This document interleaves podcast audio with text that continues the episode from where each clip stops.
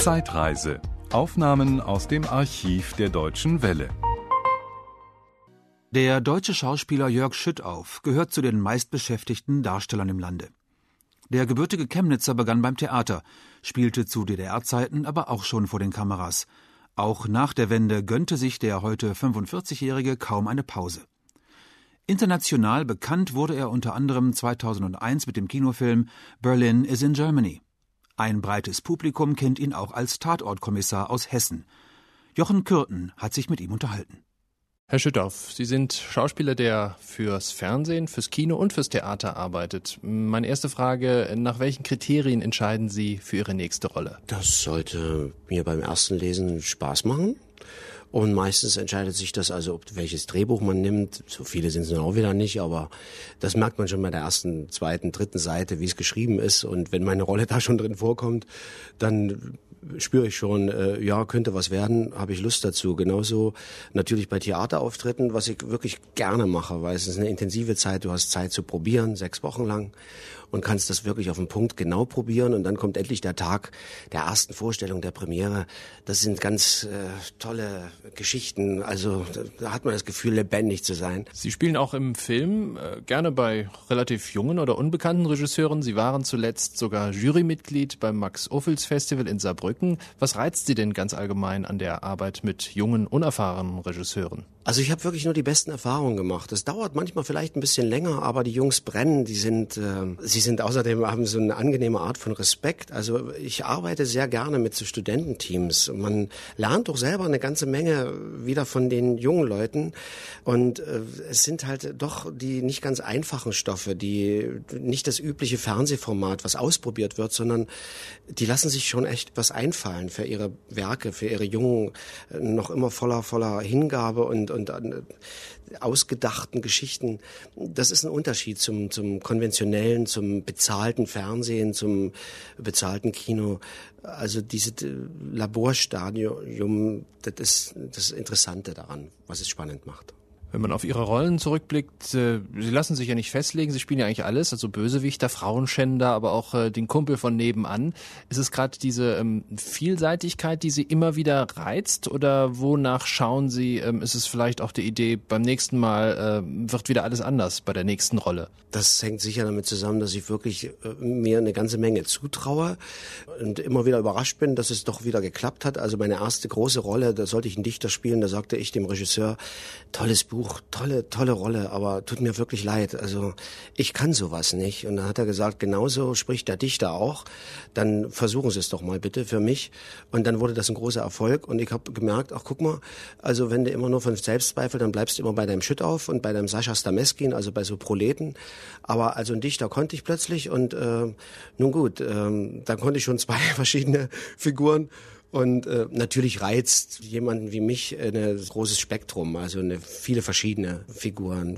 Das, das reizt mich mehr, als immer nur dasselbe zu spielen. Hände hoch, Waffe weg, wo waren Sie denn am Donnerstag und sagen, Kommissar, toll, das ist der Ritterschlag beim deutschen Fernsehen, Kommissar beim Tatort zu sein. Nee, Quatsch, äh, ist es nicht. Es ist eine schwierige Aufgabe, aber die andere, auf der anderen Seite den Bösen zu spielen, mm, das ist auch mal wieder ganz, ganz schön. Der Dichter war der Lenz und ähm, den Tatort haben Sie gerade angesprochen. Sie haben ja den Fahnder gespielt, jetzt spielen Sie seit drei Jahren den Tatort, den hessischen Tatort. Und es ist eine ganz ungewöhnliche Rolle, die Sie spielen und Ihre Kommissarkollegin. Und es sind ganz ungewöhnliche Tatorte, die aus Hessen kommen, aus Frankfurt. Wie ist das zustande gekommen, dieses Düstere, dieses äh, Melancholische, dieses Verzweifelte in diesen äh, hessischen Tatorten? Das ist ja was, was rausfällt aus der Reihe. Ja, das liegt ganz sicher erstmal an der Redaktion. Die haben sich sowas ganz Spezielles vorgenommen. Dann liegt es an der Auswahl der Regisseure. Wir haben ganz oft den Nicky Stein. Der hat äh, schon ein etwas, sage ich mal, an anderen Tatortgeschmack. Da müssen wir uns auch erstmal äh, eine Weile lang reinfinden, das Buch vielleicht mehrfach lesen, damit man es dann auch versteht. Ja, und äh, was uns betrifft, also unsere Figuren, das war natürlich auch ein bisschen ein Luxus, aber wäre das nicht gewesen, dann hätte man es nicht gemacht. Also, dass wir zum Beispiel mitreden und sagen, äh, ich, ich stelle mir das so vor, dass meine Figur so und so funktioniert oder so und so ist und so und so reagiert. Und Andrea hatte dann eben auch ihre eigenen sehr speziellen Vorstellungen. Ja, und so kam das eben zustande zustande, dass wir dann doch relativ äh, in kurzer Zeit relativ erfolgreich so agierten. Jetzt sage ich noch den Nachnamen der Partnerin Andrea Sawatzki, das haben wir vergessen. Kommen wir von der kleinen Mattscheibe nochmal zur großen Leinwand. Berlin is in Germany. Das war eine Rolle, mit der Sie vielleicht nochmal bekannter geworden sind, als Sie vorher schon waren. Welche Rolle haben Sie gespielt, wenn Sie das kurz vielleicht dem Zuhörer nochmal erklären? Und äh, was war das für eine Rolle innerhalb Ihrer Karriere? Ähm, ein, ein, ein ähm, Regiestudent kam auf mich zu und bat mich, diese Rolle zu spielen. Das handelt sich dabei um einen, der elf Jahre in der DDR-Zeit noch 98, 88, Entschuldigung, 88 ist er in den Knast gekommen, weil er angeblich jemanden umgebracht hat. Und äh, als die Mauer sich öffnet, sitzt er da immer noch und dann musste er noch acht, neun, zehn, elf Jahre warten, bevor er freigelassen wird. Wenn einer so ungefähr nach zwölf Jahren, dreizehn Jahren Knast in ein doch sehr verändertes Land und in ein sehr verändertes Zuhause kommt, sein ganzer Kiez hat sich verändert und so weiter. Das spiegelt so ungefähr die Situation wider, die der Zuschauer mitkriegt am Anfang des Filmes und alles das, was dann passiert. Also er will seinen Sohn wiedersehen, den hat er noch nie gesehen. Mm, der wurde gerade geboren, als das passiert ist, als er eingeknastet wurde. Und die Frau hat aber mittlerweile einen anderen. Und all diese Geschichten, die werden äh, in einer für, für meine Begriffe hochinteressanten und sehr unterhaltsamen und, und äh, tollen Art erzählt. Das ist jetzt mittlerweile auch fünf oder sechs Jahre her. Und die zweite Frage von Ihnen war, was ist, hat es meiner Karriere gestützt oder geschadet? Ja, also ich möchte sagen, ich habe noch nie so ein tolles Premierenerlebnis gehabt. Ich habe schon viele Theaterpremieren erlebt, aber als der Film gezeigt wurde und ich ihn selber auch nicht kannte, und ich dann auf die Bühne gerufen wurde und die Leute standen plötzlich alle auf und trampelten und riefen Bravo. Und ähm, also das muss ich sagen, das war das war eine ganz tolle Geschichte und äh, wie dann das Kino auch noch zwei Monate lang ausverkauft war und man sich übers Internet irgendwie über Schwarzgeld Karten besorgt hat, was ich so gehört habe, das ist schon eine, ist schon eine bestimmt eine Geschichte, die so schnell nicht wieder wiederkommen wird. Das war auch eine Rolle, die mit ihrem Leben möglicherweise zu tun hat. Sie sind in Chemnitz geboren, haben sich dann äh, nach der Wende mal als äh, jüngsten freischaffenden Schauspieler aus der ehemaligen DDR bezeichnet und spielen jetzt, wie gesagt, im Westen. Ähm, haben Sie da vielleicht auch einen besonderen Zugang zu finden können zu dieser Rolle mit dieser Ost-West-Identität? Naja, also ich denke mal, wenn ich jetzt in Köln im Knast gesessen hätte und elf Jahre mein Zuhause nicht wiedergefunden, also beziehungsweise nicht gesehen hätte und in Köln wieder rausgekommen wäre, wäre es eigentlich dasselbe von der Emotionalität und von der Situation. Nur im Speziellen war das eben gerade dieses Ostberlin, was sich eben nicht nur in elf Jahren verändert hat, sondern man kann sagen quasi über Nacht. Ja, und ähm, das ist das Spezielle.